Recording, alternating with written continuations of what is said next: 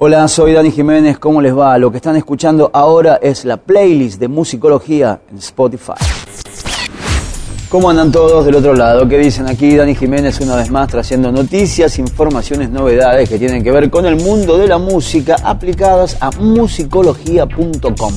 Vamos a hablar ahora no solamente de música, sino también de algo que es casi una especie de virus en los últimos años, que es engancharnos con series. Hay una serie muy pero muy buena que se llama Peaky Blinders, que es probable que muchos de ustedes la conozcan, y que ha tenido en los últimos años, esta es su quinta temporada, una especie de canción de inicio que es el leitmotiv y que es un tema que pertenece a Nick Cave and the Bad Seeds y que se llama Red Right Hand.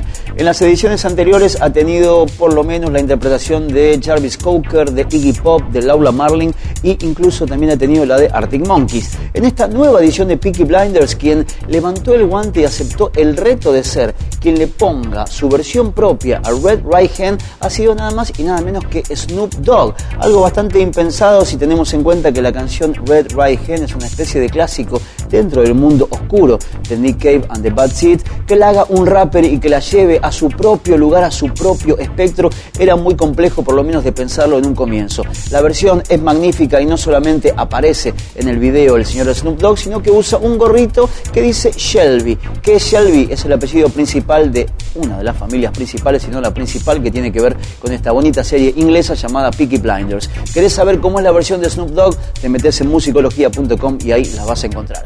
Como siempre, más noticias como estas, novedades, lanzamientos, no solamente en nuestro portal, sino también ahora nos podés seguir en redes sociales, Twitter e Instagram. Y lo más importante, ¿nos querés escuchar? Tenemos listas para que también nos escuches en Spotify y en YouTube.